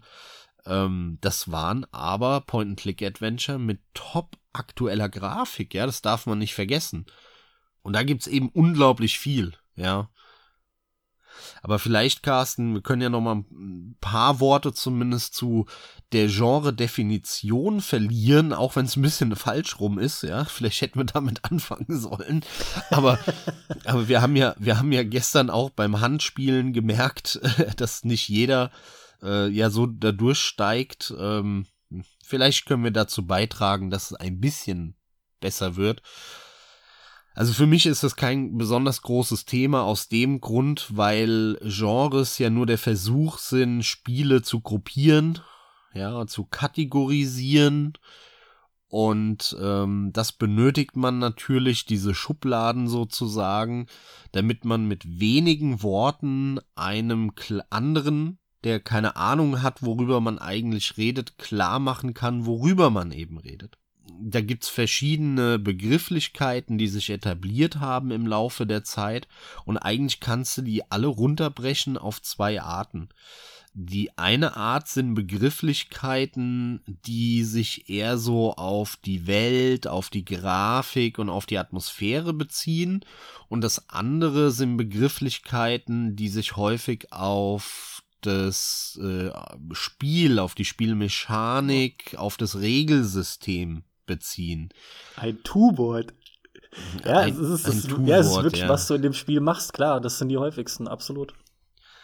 Denn wenn du jetzt sagst, das ist ein Strategiespiel, dann weißt du schon, okay, wahrscheinlich muss ich da irgendwie strategisch denken und das führt dann dazu, dass ich irgendwelche Armeen strategisch befehligen muss und so, ne? Und da geht's aber nämlich schon los. Strategie ist schon wieder, finde ich, sehr divers, wohingegen, jo. wenn ich dir sage, es ist ein Rennspiel, hast du sehr schnell eine klare Vorstellung. Klar, ob das dann realistischer ist oder actiongeladener ist wieder was anderes, aber bei Strategie Absolut. ist schon. Absolut. Das, ich meine nur, also da wird ja schon ein deutlicher Unterschied ersichtlich. Ja, absolut. Es gibt natürlich die unterschiedlichsten Begrifflichkeiten. Manche sind enger, manche sind weiter. Ne? Ich meine, äh, was, was, äh, wie viel Inhalt steckt denn da drin, wenn ich dir sage, es ist ein Shooter? Eigentlich nicht viel. Ne? Ist es dann so ein Shooter, der von oben nach unten geht, so ein Shoot'em Up, ja? Oder ist es ein Ego-Shooter? Deswegen gibt's ja den Begriff Ego-Shooter, weil er eben sagt, es ist ein Shooter, also wo man Peng Peng macht, aber halt aus der, der Kameraperspektive der Ego-Sicht. Klar, und deswegen sind wir da dann nämlich wieder bei Subgenre. Ja, genau. Du musst ja dann irgendwie doch, doch wieder feiner unterteilen. Ja, und das kannst du natürlich endlos weitermachen. Ne? Du kannst dann Klar. endlos immer kleiner und feiner werden, bis du irgendwann nur noch dieses Spiel quasi hast. Ähm, aber meistens ist es so, dass zwei Begriffe oder drei eben ausreichen, damit du es relativ gut eingrenzen kannst. Und, der, und, und da hast du eben diese beiden Faktoren. Ne? Also wenn du jetzt sagst, äh, äh, ich sag mal ein Action-Rollenspiel, ja, dann sagt das dir so ein bisschen was über das System, so okay, man verbringt anscheinend wenig Zeit in Tabellen und so ein Kram, ne? Es geht so ein bisschen eher um Geschicklichkeit und so wahrscheinlich, deswegen Action-Rollenspiel. Auf der anderen Seite kannst du da, we, weißt du jetzt aber überhaupt nicht, was für eins, ne? Also musst du jetzt eigentlich noch sagen, äh, in welcher Welt das spielt, in welchem Setting, ne? Und dann kann man das halt ergänzen mit, das ist ein Science-Fiction-Action-Rollenspiel. Ah, okay, sowas wie Mass Effect, genau. Oder halt ein Horror-Action-Rollenspiel. So, also, ah, sowas wie Bloodborne oder so. Ja, genau, ne? So, das heißt, das ist ja nur der Versuch, das irgendwie zu kategorisieren und ey, das ist halt wie bei Musik und wie bei Büchern und bei Filmen. Das ist ein endloses Thema, ja. Ähm, es gibt halt Dinge, die etablieren sich, Wörter, und ma manche nicht. Manche etablieren sich zurecht und manche eher weniger, ja. ja. Guck dir die Rockbands an bei Musik. Da meint jeder was Besonderes sein zu müssen und nein, ich mache kein Folk Metal, sondern ich mache Epic Metal. Und der nächste kommt an und sagt, haha, du machst Epic Metal, ich mach Mega Epic Metal. Das ist ein mhm. völlig anderes Genre, das wir erfunden haben und so. Das ist ja so affig, ja da ist, ist das total abgedreht, im, hat sich das irgendwie entwickelt im Laufe der Zeit, dass jeder meint, er müsste was Besonderes sein und deswegen sich einen, einen eigenen Genrename ausdenkt. Ja. Ähm, Klar, aber sind wir mal ehrlich, das sind ja die, die setzen sich in der Regel auch nicht durch, die werden auch dann nicht gebraucht. Hier geht es ja. ja ganz klar nur um Anerkennung oder um überhaupt gesehen werden wollen. Und deswegen finde ich es halt aber letztendlich gar nicht so wichtig, ja, weil das ist, ein Genre, ist, ist ein sprachlicher Schnack, um Leuten einfach nur relativ schnell klar zu machen, was für eine Art Spiel oder Film oder Buch XY ist. Ja, und, und wenn man jetzt sagt, wie wir, äh, Thema, ähm, wie haben sich die Genre entwickelt, dann geht es ja nicht darum, dass sich die Begrifflichkeiten vielleicht leicht geändert haben oder so, ähm, sondern das haben wir ja eben ausführlich schon erklärt, worauf wir hinaus wollen, dass halt früher viel mehr verschiedene Arten von Spielen existiert haben oder zumindest in, im Mainstream bei den großen Produktionen für die damalige Zeit eben existiert haben. Das ist, das ist der Kernpunkt. Und mittlerweile ist es ja wirklich auch bei Spielen auf dem Weg dahin, dass es sich immer weiter verengt. Ne? Also äh, solche Begrifflichkeiten wie Massively Multiplayer Online Rollenspiel mit Action-Elementen in Horror-Setting mit Comic Cell Shading Look, äh, das ist ja kein Genre mehr. das ist ja so spezifisch. Äh, und aber auf der anderen Seite muss man halt auch sagen, ja, aber MMORPG äh, sagt halt leider auch ziemlich wenig. Das sagt halt einfach nur, dass es ein Rollenspiel ist, das du online zockst, mehr nicht. Aber ja, deswegen, im Prinzip bringt es dir natürlich nur was, wenn du eine Vorstellung hast, weil es etabliert wurde, aber unterm Strich, bevor ich zehn Subgenre aneinander knall und sag, das ist jetzt mein neues Genre, äh, zeige ich den Leuten lieber zehn Minuten Gameplay. Ja, das, das so langsam wird es schneller, ne? Ja, das ist halt so. Das ist, wie, wie, wie würdest du denn Eve Online beschreiben? Das ist ein MM, ein, ein Science-Fiction-Raumschiff-Flug. Nee, Eve Online ist ein eigenes Genre für sich. das ist schon das Genre. So wie das Spiel heißt, heißt auch das Genre. äh, um ehrlich zu sein, ich, ich kann es gar nicht beschreiben, weil ich dann unterm Strich doch viel zu wenig drüber weiß. Ich habe nur eine Ahnung, Vorstellung, was es ist, ja. CCP ja, hat ähm, das geschafft, was alle Metal-Bands wollen. Ja, genau, genau. Deswegen ja die Anspielung im Prinzip tatsächlich darauf, ja. Wenn dein Bandname selbst ein neues Genre ist. Ja, ja. Ja, gut, gibt's denn noch irgendwas, äh, was dir dazu nur durch den Kopf ging? Oder kommen wir allmählich zum Ende? Ja, ich glaube, das Wichtigste haben wir erwähnt. Äh, mir ist einfach nochmal wichtig, äh, um es nochmal hervorzuheben, Gott sei Dank haben wir den Indie-Bereich. Mhm. Und wenn ich das vergleiche mit anderen Medienprodukten wie Filmen, wie Büchern oder irgendwas, dann vermute ich auch, dass dieser Indie-Bereich in Zukunft wachsen wird noch weiter. Dass der an, an Dominanz gewinnen wird. Aber das wird natürlich nicht dazu führen, dass die großen Platzhirsche irgendwie äh, weniger erfolgreich sein werden, sondern es wird sich einfach so einspielen, dass halt in diesem kleinen Segment diese bisschen interessante Musik spielt. Und da gibt es so viel Potenzial, dass da sicherlich noch einiges kommen wird. Und ich glaube, dass wir, dass wir da auch auf äh, bei den Hardcore-Spielern ja, dass da noch viel ungenutztes Potenzial liegt, denn mittlerweile kommen wir halt, halt einfach so an den Punkt, dass du durch die Hilfen, die es mittlerweile gibt und durch die Engines, die immer einfacher im Handling werden, das Spiele machen selber wird immer einfacher, brauchst du auch gar nicht mehr so diese großen Teams, um relativ schöne mehr oder weniger aktuelle Grafik in Spiele reinzupacken, ja, weil, weil das Handling so komfortabel geworden ist und die Engines schon mit so viel Standardfunktionen kommen. Ich meine, wir haben ja jetzt schon mehrfach Spiele gehabt, wie dieses, wie heißt es, was Microsoft da auch fett für die Xbox XS da angekündigt hat. Ähm, oh.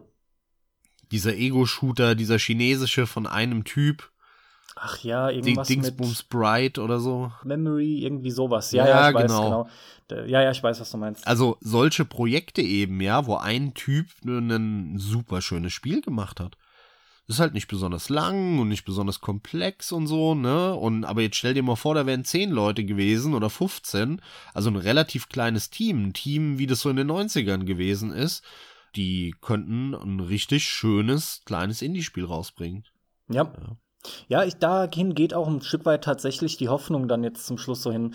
Genau da sieht man noch Möglichkeiten, weil ja, mittlerweile gibt es das oft, dass das eine alleine cool was rausgebracht hat, allein schon optisch, wo du denkst, was? Ein Typ oder so? Und da merkst du schon, dass, wie weit die Tools sind, allein an sowas. Wiederum fehlt da dann natürlich oft ein bisschen so das Polishing. Das merkst du. Ist ja auch logisch, wenn da nicht 300 dran gearbeitet haben, um noch zu feilen ohne Ende. Aber, aber die Tools werden ja auch stetig besser und das jetzt schon zu haben, gibt mir Hoffnung, dass das in fünf bis zehn Jahren noch mal deutliche Sprünge erleben wird und wir dann am Ende vielleicht auch unsere persönliche Indie Triple A Welle kriegen, weißt du, wie ich meine? dass einfach für, für uns wieder die Spiele da sind, die richtig Freude machen, mit denen du einfach Spaß hast, aber trotzdem auch eben den ganzen technischen Schnickschnack oder die technischen Vorzüge genießen. Nee, das, was halt passieren könnte, ist, wenn dieser Indie-Bereich äh, in den nächsten Jahren noch weiter wächst und, und immer schönere Grafiken schafft zu zaubern, auch bei gleicher Innovationskraft, ne, so, so nenne ich es jetzt mal, dass dann auch die großen Firmen vielleicht da wieder eine Chance sehen, etwas mehr Geld zu verdienen und dadurch dieser mittlere Bereich, ja, ähm, dieser, mhm. dieser Double A oder Double B oder was weiß ich was, ähm, dass, dass dieser Bereich auch von den Großen vielleicht mal wieder etwas mehr in den Fokus gerückt wird und dass sie dann doch sagen, okay, wir haben 15.000 Mitarbeiter bei Activision oder bei Blizzard, vielleicht lassen wir die nicht alle an dem nächsten WoW-Add-on arbeiten, sondern halt nur 14.500 und die anderen 500 Leute, die teilen wir auf in sechs Teams und da macht jeder ein kleines, mittelgroßes, nettes äh, Projekt, was vielleicht zieht und ähm, ein Zugpferd für die Zukunft wird. Ist wünschenswert. Dann bin ich happy. ich wünsche mir sowas nur. Man letzten Endes, ich sage ja, das ist halt ein Problem, was du immer wieder hast. Erlebt jeder Mensch, ist gang und gäbe, ist halt auch einfach eigentlich stinklangweilig, weil es nichts Neues ist, aber du kannst es alles logischerweise nur einmal durchmachen in deinem Leben. Wir sind jetzt an einem Punkt, wir haben verdammt viel gesehen. Es stagniert bei uns. Wir, wir, wir lechzen halt ein Stück weiter nach. Ich kann da nur sagen, momentan Riesenauswahl. Seit Monaten spreche ich drüber, dass ich überhaupt nicht mehr weiß, wo oben und unten ist. Stichwort Pile of Shame etc. Ganz im Ernst, momentan zocke ich eigentlich in der Regel nur noch zwei Spiele immer. Äh, das heißt, äh, besser gesagt ist es, weil Rocket League fast komplett bei mir mittlerweile hinten runtergefallen ist. Ich spiele es immer mal wieder, aber im Prinzip ist es jetzt nach über fünf oder fünfeinhalb Jahren quasi genug gezockt. Ich zock Hand aktuell, das hat das quasi ersetzt, möchte ich fast schon jetzt sagen. Und ansonsten halt ein cooles Singleplayer-Game, auf das ich Bock habe. Jetzt ist es halt Yakuza 4 und dann kommt noch 5 und dann kommt noch 6. Das wird richtig cool. Ja, aber, aber fertig, damit bin ich auch zufrieden. Es gibt eh noch genug anderes zu tun, abseits von Spielen, trotz allem, ja. Soll sich mal schön entwickeln. Ich, ich hoffe einfach. Ich beobachte das, wir kriegen da viel mit. Aber was man merkt, ist, das will ich hier noch mal unbedingt gesagt haben, du kannst so viel Zeit drauf verschwenden, dich zu informieren oder sagen wir einfach mal ohne Ende Infos, vermeintliche Infos zu lesen. Und eigentlich ist das meiste bla bla bla. Deine letzte Aktion war jetzt halt wieder die BlizzCon gesehen zu haben. Das klar war aus der Laune raus. Ne? Was mache ich jetzt an? Ich guck mal rein. Leider, aber leider. im Endeffekt war es verschenkte Zeit. Und ja, hier muss ich halt einfach sagen, das hättest du auch wissen können. aber gut, ja. Macht man ja manchmal. Ja, ich habe ja auch äh, ehrlich gesagt nichts anderes erwartet. Allerdings ja. fand ich es schon erschreckend schlecht. Du, das ist der Punkt, warum ich bei News und all dem Krempel, ich kann es nicht mehr sehen. Ich kann es auch nicht mehr sehen, dass tatsächlich nach wie vor zu Cyberpunk-News kommen, wo ich mir einfach denke, ey, ich, ich, ich kann das nicht mehr sehen. Warum muss denn jeden Tag auf jeder Seite mindestens einmal Cyberpunk drinstehen? Und es hat eh nur damit zu tun, Page und Angriff und wieder verzögert und was weiß ich was. Ist doch scheißegal. Die, die nächste News, die ich von Cyberpunk anklicke, äh, ist vielleicht in einem halben Jahr dann mal wieder. Ich weiß nicht, ich werde es einfach spielen, wenn der neue Rechner da ist und fertig. Aber, aber sowas nervt. Jetzt, jetzt fange ich wieder mit was ganz anderem an, obwohl ich auf einem guten Weg zum Abschluss war. du hast es auch eigentlich schon schön zu Ende gebracht. Äh, Du hast viele Bilder in meinen Kopf gerufen, tatsächlich. Ähm, war auf jeden Fall durchaus interessant, sich mal drüber zu unterhalten. Aber wie so oft ist das Schlusswort von mir da wieder äh, abwarten und Tee trinken, weil auch hier, es, es muss sich einfach zeigen, wie sich's entwickelt und hat dann natürlich letzten Endes äh, auf jeden irgendeine Art von Einfluss. Keine Frage. Für uns natürlich hoffentlich in der Form, die wir uns wünschen, nämlich tolle, interessantere Spiele. Das ist soweit erstmal ein schönes Abschlusswort. Aber ich will mich heute mal ein bisschen anders verabschieden als sonst. Und zwar ähm, gehe ich mal ein bisschen meine Liste durch, was ich in letzter Zeit so gekauft habe, um euch einfach nochmal zum Abschluss zu verdeutlichen, woher mein, mein Eindruck kommt. Ähm, eben das, worüber wir heute gesprochen haben. Und anfangen möchte ich mit einem ganz neuen Kauf von mir nämlich Jurassic Park 3, der Dino Defender. So ein kleines Shooter-Spiel mit der Maus. Kein besonders großes Spiel, aber sehr interessant. Lilly die Waldameise. So ein bisschen ein Kinderspiel mit Öko-Touch, ähm, aber irgendwie lustig. Best of Sierra Kannst du dich daran noch erinnern, Carsten? Best of Sierra, das waren so Zeitschriften, die du kaufen konntest für 15 D-Mark. Ach ja, jetzt, ja, ja. Ich, ich hab's gerade wirklich, ich habe irgendwie eine Box erst vor mir gesehen, aber jetzt, wo du Zeitschriften sagst, ja, ja richtig. Und da war immer eine Vollversion dabei und da waren noch so ein, zwei andere Sachen auf der CD, wie eine Demo oder irgendein Video oder sowas. Und äh, da gab's wohl, ich wusste es auch nicht, eine Box und in dieser Box waren fünf Zeitschriften mit den entsprechenden CDs und Vollversionen. Das habe ich ergattert für 4,99 auf eBay. Mhm. Ähm, es gab Spiele wie Bad Mojo. Dieses FMV-Spiel, wo du eine Kakerlake gespielt hast. Ja, hab Spiel, gespielt, ja. Spiele wie Chessmaster 6000. Mhm. Ja, ein richtig geiles Schachspiel. Ähm, ein deutsches Spiel Elfenwelt das war damals ein relativ erfolgreiches Brettspiel, so, naja, ich, ich sag mal in der Nerd-Szene. Und äh, da, das ist einfach nur eine digitale, virtuelle Version von diesem Brettspiel. Dann habe ich einige SpongeBob-Spiele mir geholt. Ich habe mir Pro Pinball The Web gekauft. Das war damals ein relativ großer Pinball-Tisch, der einzeln verkauft wurde. Ja. Pinball-Spiele damals ja auch super beliebt. In einem Land vor unserer Zeit gab es ein PC-Spiel, auch ein Kinderspiel, so ein Edutainment-Spiel. Ja, Habe ich, ja. hab ich mir auch wieder für ein paar Euro auf Ebay ersteigert.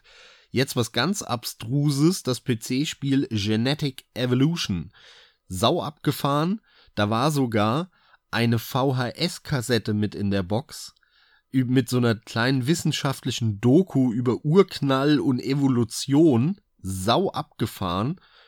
Sau stranges Spiel kannte ich auch nicht. Bin ich sehr gespannt. Am Wochenende baue ich meinen Pentium 3 Rechner auf mit Bild, mit, mit Röhrenmonitor und dann gebe ich mir das mal.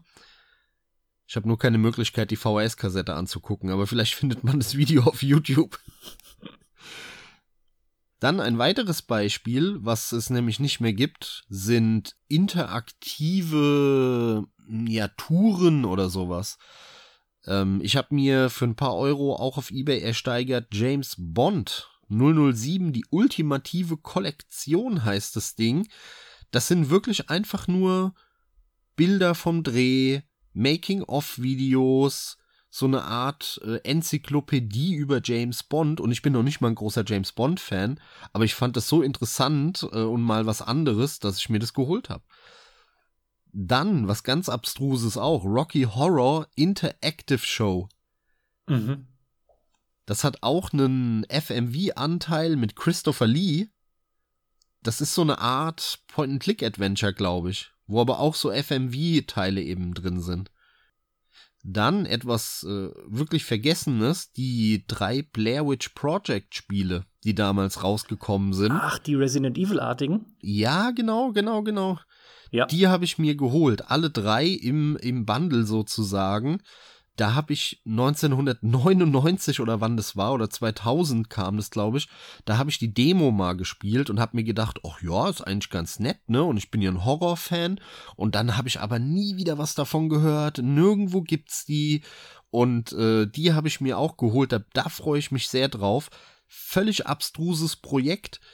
Da kamen ja auch alle drei Teile innerhalb von drei Monaten raus total komisch. Also da könnte man eine einzelne Folge drüber machen über das Projekt. Krass, das wusste ich auch nicht. Okay.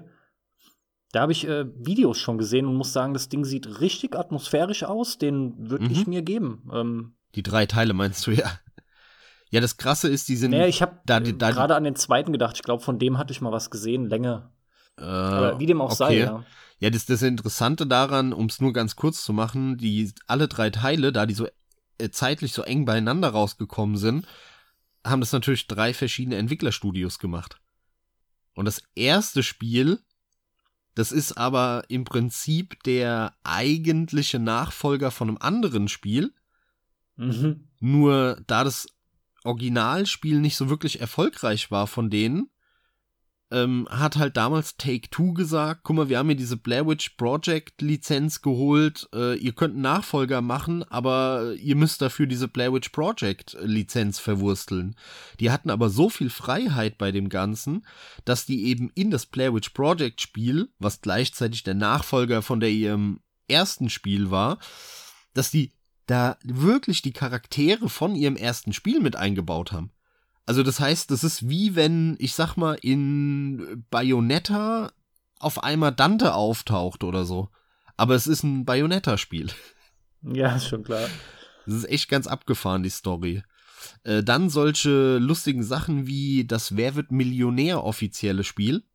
Mhm musste ich mir natürlich auch äh, für ein paar Euro ersteigern. Dann gibt es ein Space Shuttle Spiel, das fand ich sau abgefahren. Space Shuttle Action 16 Edition. Das ist auch, glaube ich, so eine Art virtuelle Tour, wo es dann auch um Raketenantriebe geht und so. Aber ich, da bin ich mal gespannt. Da will ich unbedingt reinschauen, was das genau ist. Natürlich kam ich nicht drum herum, mir äh, den Big Box Release von der Morhunjagd zu holen. Hate mich gerne dafür, Carsten. Nee, alles gut. Hast du auch die Hugo-Spiele?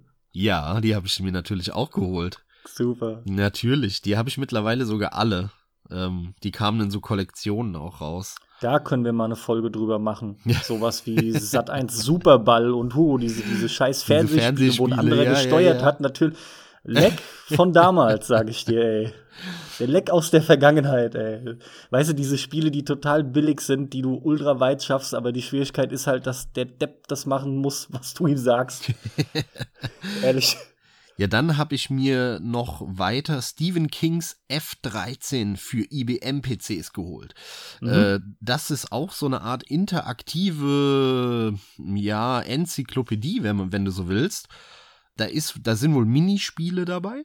Das ist im Prinzip eine Minispielsammlung mit die irgendwas da steht dann rechts oben Stephen King, ja. Und äh, darüber hinaus ist da aber tatsächlich ähm, ein, äh, ich glaube sogar exklusiver, eine exklusive Kurzgeschichte oder so dabei oder zumindest eine vorher nicht veröffentlichte Kurzgeschichte, die du dann als PDF quasi in dieser Software lesen kannst. Voll strange, das ist genau mein Beuteschema, ja, das ist so ein Scheiß, das hat damals schon kaum einen interessiert, jeder hat's vergessen und jetzt hab ich's für die Ewigkeit, meine Freunde. Oder was ähm, Infograms damals gemacht hat, Infogramm, Infograms, ja, wie auch immer man die ausspricht, das war ja ein französischer Publisher, die haben äh, die ganzen Comic-Lizenzen ja gehabt und die haben die ganzen Asterix und Obelix-Spiele gemacht und äh, die kamen auch für den PC raus. Es gab Lucky Luke-Spiele, ähm, die muss ich mir noch holen und ähm, ja, wie spricht man das richtig aus, Carsten? Spirou? Mhm. Spiro? Nee, Spirou meine ich heißt es und ja. wie hieß das andere? Spirou und Phantas. Ja, ja, ja, ja, ja, da gab's auch, ja, ich, ich weiß es nicht. Fantasio, irgendwie so, ich weiß es nicht mehr, ja. Phantisma, ja, ja. Ich will auch nichts Falsches sagen, aber ja, Spirou ist grundsätzlich klar. Und da gab's auch ein Spiel zu, das äh, ist aber auch so ein, so ein Jump'n'Run. Bin ich mal gespannt, äh, muss ich mir mal anschauen. Es gab tatsächlich von ähm, Pro7 damals einen Myst-Klon, sogar nicht nur einen, sondern zwei, kannst du dich daran erinnern, den Myst-Hype, das meistverkaufte PC-Spiel aller Zeiten, bis 2000, bis dann Sims rauskam. Myst. Und äh, da gibt es zwei, zwei Spiele, ähm, die liefen unter dem Namen Pro7 Mystery. Mhm. Das Galileo, wie kommen die Löcher in den Käse? Ja, ja, so ungefähr, nur halt mit so in die Alien-Richtung halt, ne? Das eine, Super. das hieß dann nämlich Obsidian, Pro7 Mystery halt, und das Aha. andere war der vergessene Gott. Und das waren beides so Science-Fiction-Myst-Klone super lustig, auch wieder genau mein Beuteschema. Dann gab's ein äh, FMV-Spiel, das in der Kooperation mit der National Geographics, also dieser, dieser Naturwissenschaftszeitschrift entstanden ist, über, ähm, äh, das heißt Byzantine, mhm. Tod in Istanbul. Äh, super lustig. Ähm, da geht's dann halt auch um, um Istanbul logischerweise und das ist so ein Mix aus Museumstour und Adventure-Spiel. Sau lustig. Klingt gut, ja. Solche, solche Sierra Sleeper Hits wie Hunter Hunted. Das war so ein, so ein Beat'em Up von, von Sierra. Kennt kein Mensch mehr heute. Super interessant, genau mein Ding. Das habe ich mir auch in den letzten Wochen mal ergattert es gibt hier so lustige Sachen wie Rockbuster, Quest for Fame mit Aerosmith. Das äh, ist wohl auch so eine, so eine interaktive, wenn du so willst, so ein Vorgänger von Guitar Hero. Also ich habe ich hab da wirklich so absurde Sachen von damals gefunden. Ähm, oder kannst du dich erinnern an Arabian Night? Äh, schon Mehrzahl, Arabian Nights. Das war so ein Prince of Persia Klon denn damals war Prince of Persia angreifbar, weil Prince of Persia 3D ziemlich scheiße war. Und da mhm. kam dann so ein, so ein Klon raus. Ich erinnere mich dran, aber ich habe den nicht gespielt. Oder das legendäre Dark Earth von Calypso, einem total unterschätztem Entwickler, das habe ich mir natürlich auch geholt. Ich habe Monty Pythons reine Zeitverschwendung, was auch so eine Art Minispiele-Sammlung oder interaktive Kollektion von Monty Python ist. Da will ich am Wochenende auch mal reingucken, um mir da mal ein genaues Bild zu machen. Also du siehst schon, ja, äh, das sind genauso diese Sachen, die finde ich super interessant, die schreien natürlich 90er. Und das ist genau das, was du heute halt gar nicht mehr hast. Ne? Also da, wo es quasi noch was Besonderes war, eine CD einzulegen und dir in deinem Haus ein virtuelles Video anzugucken. Mhm, mhm, verstehe. Aber ich finde es einfach super interessant. Dann, was wir gemeinsam ja anhatten, Days of Oblivion. Das, Oh ja. das hochwertige äh, FMV Erotik Adventure aus Deutschland. Mhm, Mit dem Taxi Elvis. Mit dem Taxi Elvis, ja. Super, ja, ja. ey, also, wenn ihr mal lachen wollt, guckt euch auf YouTube ein Walkthrough an zu Days of Oblivion. Ey, Katastrophales Spiel, obwohl wir nur eine halbe Stunde gespielt haben. Aber ich muss dir den Punkt lassen. Wann hast du das letzte Mal so gelacht bei einem Spiel? Ja, das, das sind halt Gurken, die aber so unfreiwillig komisch sind, dass du einfach Spaß mit hast.